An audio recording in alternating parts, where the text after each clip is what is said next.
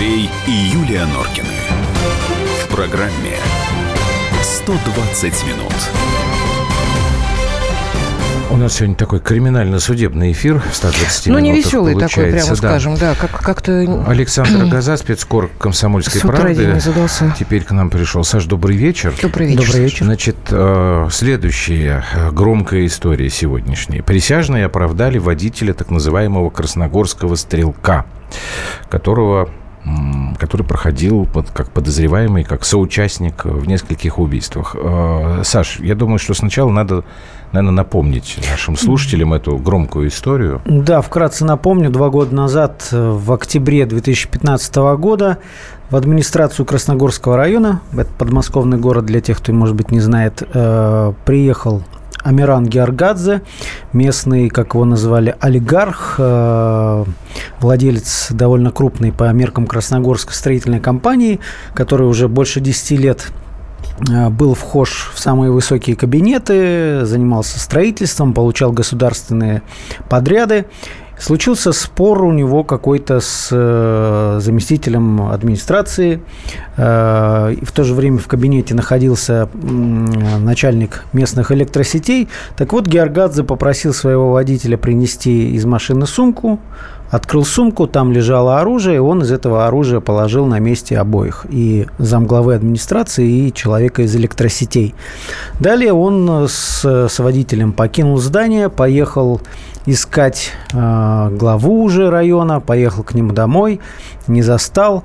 По дороге застрелил э, случайного прохожего, и вот в этот момент как раз водитель, как он говорит, сумел сбежать от своего босса, поскольку он был не в курсе вообще об его э, планах. А Почему все это произошло? А, на- ос- Основная версия в том, что до этого он получал различные подряды, бизнес процветал, причем а, участки земли подмосковной очень дорогой он получал по бросовым ценам, мог строить там вопреки различным нормам. До поры до времени все это работало, система прекрасно работала, все кормились, но в какой-то момент его стали отодвигать от этого. Ну, Саш, В это общем, сейчас, да. вот то, что касается Амирана. Георгадзе, это, ладно, отдельная история. Вот то, что касается, что касается, решения да. сегодняшнего. Значит, вот водитель Шата или Сбарашвили. Мгм. Или Шота, я прошу прощения. Ну, Шота не- говорят грузины. Да, Шота, грузины да. говорят Шота, ну, по-русски, по-моему, как-то, э, неважно. Шатару ставили, Да, хотя, ну да? э, это не суть важно. Давайте мы как бы классиков оставим в покое. Значит, ему были предъявлены обвинения по, насколько я понимаю, двум статьям, да? А, Содействие в совершении убийства двух и более лиц 20 лет. Незаконное приобретение, перевозка, ношение оружия, совершенной группой лиц по предварительному сговору 6 лет.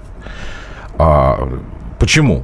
Потому что, насколько я понимаю, было установлено, что он действительно принес а, сумку с оружием. Допустим, он не знал, что там оружие. Но все свидетельские показания говорили о том, что Георгадзе, Караулов и Котляренко, которые вот были убиты им, они ругались, очень сильно кричали друг на друга в кабинете. А, значит, Георгадзе говорит, принеси мне сумку. Водитель приносит ему сумку. Дальше вот мне не, я не знаю, там, при водителе он вскрыл эту сумку, или водитель там остался в предбаннике в этом, где секретарша сидит. Но водитель не мог не слышать выстрелы. Это первый момент, который меня А может, он смущает. вообще при убийстве присутствовал? Дальше. Может быть, Он вот этого я не снимал. помню. Там, там есть Он же деталь, что А, Георгадзе правильно, он э, снимал на видео. приказал ему снимать на мобильный телефон то, что происходит Прекрасно. в кабинете. То есть он То был. есть он соучастник, Вот, получается. потом а, получается По-любому. у нас вот этот факт, про который ты говорил, что когда Георгадзе застрелил вот этого скутериста, который там случайный, тогда а, водитель сбежал. Вот тут теперь у нас начинается вопрос, почему мы, собственно, об этом говорим. Значит, вердикт присяжных невиновен Шота или Сбарашвили. Он покинул зал суда, потому что с него сняли наручники. По процедуре он теперь должен явиться на следующее судебное заседание – потому что будет прения сторон, потому что будет его последнее слово. И тогда судья должен вынести приговор. Но если есть вердикт присяжных оправдать, то я так понимаю, что судья должен его отпустить с ним. Да, конечно, ничего кардинального он не, может. А вот тогда у нас начинается принести. вот эта вечная, э, извечная тема суд присяжных. Можно вот на этих людей как-то, не знаю, а, не то что повлиять, там, разжалобить, там, я не знаю, что-то Ну, сделать. Смотрите, вот по практике вот не первые, не первые судебные, э, ну, в в общем, не первый суд, когда все решают присяжные. выбрать присяжных – это право человека, которого судят. Да.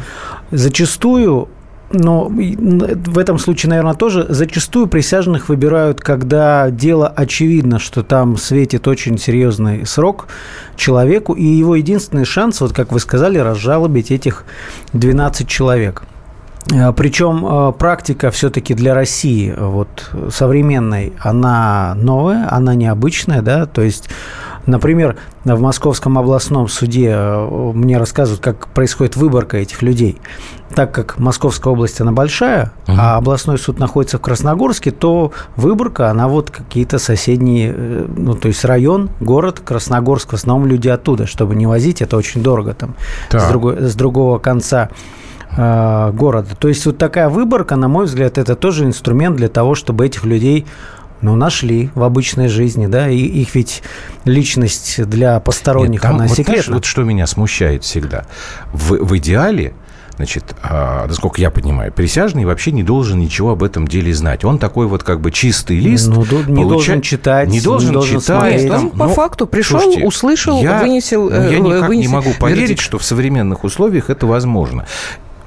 Потому что процесс идет не, не 3 минуты, Нет, ну там, подожди, не, но не, мне, не 5 часов. Но меня тоже приглашали, мне присылали... А вот при чем здесь это? Э, в целый пошли? год, чтобы... Нет. Нет, я не приезжала, но мне вот прислали вот эту вот Что, кстати говоря, тоже разговор, да, там, имеем разговор. ли мы право отказываться, отказываться. когда нас Что я в течение в года должна буду приезжать на судебные... Мы как... имеем право отказаться, это ведь еще и оплачивается, то есть многие соглашаются там не, на это. Там не оплата, там компенсация Нет, там потери зарплаты, потому что ты должен ну, не да. на работу ходить, а да. туда.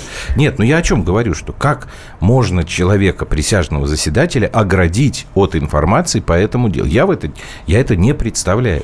Более того, Он вы, что, вы знаете, я, я был на процессах, когда судья акцентировал внимание на определенных деталях, ну, как, бы, как будто вообще закладывая присяжным э, какие-то там точки, на что им обращаться. Э, установки. Да, да, да какие-то установки, действительно. Я думаю, что э, это был... Правильное направление, Да, сказать, да, да. Это, это был процесс, может быть, помните, громкое, громкое убийство президента мебельного холдинга 8 марта – там были задержаны... Я тоже не э, помню. Это так. такой был импозантный мужчина, очень богатый, Михаил Кравченко, который был вхож в богему. Последняя любовь Марины Голуб, вот так называли. Ну, в общем, угу. довольно громкая история на тот момент. И там были подозреваемые, ну, вина которых она не складывалась по, по каким-то там уликам, да, и судья на том процессе вот проговаривал какие-то вещи, как будто зомбируя присяжных, и в итоге они признали людей виновными, виновными людей, э, вина которых на самом деле, вот на мой взгляд, была совершенно не доказана. Было очень много вопросов. У нас э, ведь э, суд присяжных не рассматривает дела по терроризму, да? Э, по каким-то статьям, вот особо, не знаю, как сказать, особо тяжелым, что ли? Да, да, но при этом с нынешнего лета суды присяжных э, могут рассматривать даже административные дела. И причем в обычных судах, если раньше э, это очень дорогая прерогатива, ну, как бы это было там областные суда, да, суды городские, то теперь это может даже в районных судах происходить. То есть вот эта система, она прививается, хотя все признают, что это очень дорого туда-сюда людей возить, ну и к тому же это очень сложно, потому что вот в данном случае все, наверное, видели фильм «12», да? Никиты Никита Михалкова. Да, ну, я думаю, что как некоторые кавер... знают и 12 разгневанных да, мужчин. Кавер-версия, да, да, известного американского фильма. Так вот, то, что происходило вот в случае с процессом э, Шоты Элис Барашвили, наверное, это очень похоже, потому что в данном случае заседание шло где-то 15 часов. И там реально люди с, с полудня да. Э, просидели там, Больше весь день, всю часов, ночь, вот до 5 часов утра. 5 часов то есть утра я думаю, что... В любом случае, я не могу понять, как здравомыслящие люди, э, слушая всю эту историю, Это мы сейчас... понимая, что человек явно был свидетелем убийства, более того, значит, записывал... Значит, нет, послушай, тут что? все понятно. Значит, им Подмазали? А, нет, ну а зачем что? ты сразу... А, а что? Они пришли к выводу, что он делал это по принуждению. Вины его нет здесь. Ну, я Они, конечно, понимаю. спорили, это объясняется. Он что, баран, что ли? Да а, нет, он ну, боялся этого Смотрите, своего... вот, например, я беседовал с его матерью еще тогда, когда его только задержали, и у нее был э, совершенно железный аргумент. Я благодарю Бога, что он не стал встревать и что его не убили. Это тоже можно. Он же ну, не обязан быть каким-то Рэмбо, который бросается там на вооруженного человека, пытаясь отнять у него оружие. Мне кажется, у каждого есть право... А можно было не... убежать и вызов, вызвать полицию. Ну, можно было убежать и вызвать полицию. Но Он поехал с по, ним по его дальше. словам, я было не так, что, что, что вот вооруженный Георгадзе да. из, в кабинете Может, он ему угрожал, там, там заставил его снимать. Потом дальше после этого э, пошли в машину. Георгадзе впервые в своей жизни и впервые на памяти водителя сел сзади, хотя обычно ездил впереди. Вооруженный человек сидит сзади и угу. руководит, куда ехать. Я не думаю, что тут очевидно э, каждый будет геройствовать и пытаться ну, рисковать получить ты помнишь, пулю. Да, вполне ты, помнишь, э, ты помнишь, как к тебе в машине Сколько лет назад это было? Помнишь на стоянке? Ну, давно, да. Села в машину, а сзади товарищ с ножом оказался. Вот как, как это все закончилось благополучно, это одному Богу известно. Просто я хочу вот что сделать. Мы сейчас после паузы, по, я думаю, надо с юристом будет поговорить. А, мне сейчас вот чуть-чуть, я хочу, Саша, еще такие организационные вопросы. Значит, присяжного всегда выбирает подсудимый, да? Это, вот он говорит, я хочу, чтобы да, меня... Да, то, то, то что так. присяжные должны, да, выбирать. И еще момент. Может Но он ли этих быть... людей не знает? Нет, нет, нет, нет, нет. это запрещено. Может ли быть отменен вердикт присяжных? Вот вердикт такой, там, виновен или не виновен, а в итоге, наоборот, приговор выносится. Ну, это ведь прокуратура может требовать апелляции. То есть э, это, в принципе, возможно. Нельзя говорить, что вердикт присяжных – это все решение, которое не меняется.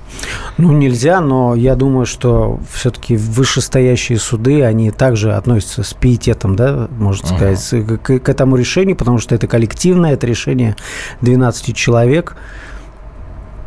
Понятно. Давайте тогда мы сейчас сделаем паузу и позвоним уже э, юристу, попробуем дальше чуть-чуть продвинуться в этой истории, потому что, конечно, скандал как-то он возник с новой силой после решения присяжных. Андрей и Юлия Норкины. В программе 120 минут. Можно бесконечно смотреть на три вещи. Горящий огонь, бегущую воду и телевизор – а телевидение можно еще и бесконечно слушать в нашем эфире. Потому что ведущие Егор Арефьев и Сергей Ефимов просто огонь. И никакой воды. Только главное, что стоит посмотреть, а чего лучше никогда не видеть. Глядя в телевизор. Программу «Глядя в телевизор» слушайте по средам с 8 вечера по московскому времени.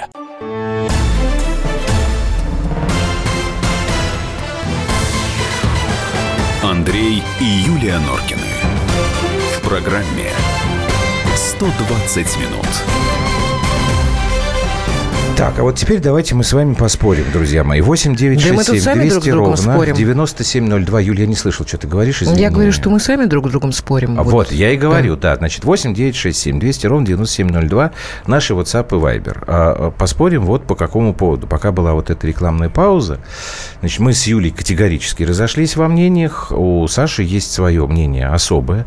Значит, я свою позицию заявлю, и дальше мы с вами будем общаться. Я считаю, что суд присяжных – вот это как инструмент, ну, он не, неэффективный, неправильный, потому что мне кажется, что выносить судебное решение на основываясь на эмоциях, потому что все-таки это эмоции. Вот люди присяжные слушают выступления прокурора, адвоката, подсудимого, свидетелей, и у себя там что-то такое в голове складывают.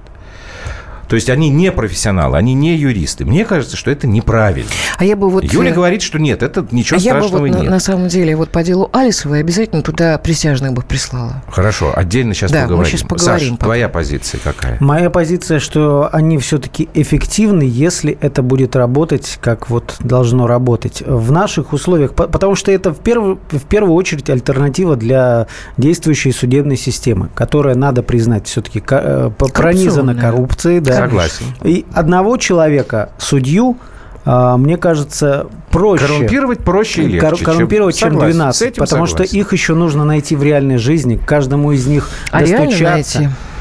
А ну, реально найти? найти реально, но есть все-таки, несмотря ни на что, принципиальные люди, которые не готовы угу. идти на чьи-то условия, если, конечно, вообще не начинается угу. какой-то беспредел. Но тут есть право жаловаться, и 12 человек от которых поступают сигналы, это, это все очень сложно. То есть продавить эту систему сложнее, чем одного судью. Хорошо, пишите нам, пожалуйста, что вы думаете, вот кто из нас прав, кто не прав, может, никто не прав. А уже какое-то время нас слушает Андрей Князев, председатель Московской коллегии адвокатов. Андрей Геннадьевич, добрый вечер. Добрый вечер. Скажите, Добрый пожалуйста, вечер. вот э, вы как специалист, насколько можно э, говорить о том, что вердикт присяжных всегда справедлив? В большинстве случаев он справедлив, и, э, как ни странно, ошибок у присяжных меньше, чем у профессионального судьи. Это 12 разумных людей, и, э, мне кажется, вы немножко неверно сказали, они угу. не основываются только на эмоциях, они основываются и на фактах. То есть, если убил человек человека, да, то они его не оправдают. Другой вопрос, что, например, если это женщина, которую избивал муж, то они, скорее всего, дадут ей возможность, э, так скажем, наказание со снисхождением. Наказание назначает э, уже сам профессиональный судья. И для многих, э, для многих э, подсудимых, э, я бы сказал так, суд присяжных единственный вариант. Вот в этом случае, например, в случае водителя, да, угу. ведь что говорят факты? Отнес оружие, потом да. возил человека, который убил людей.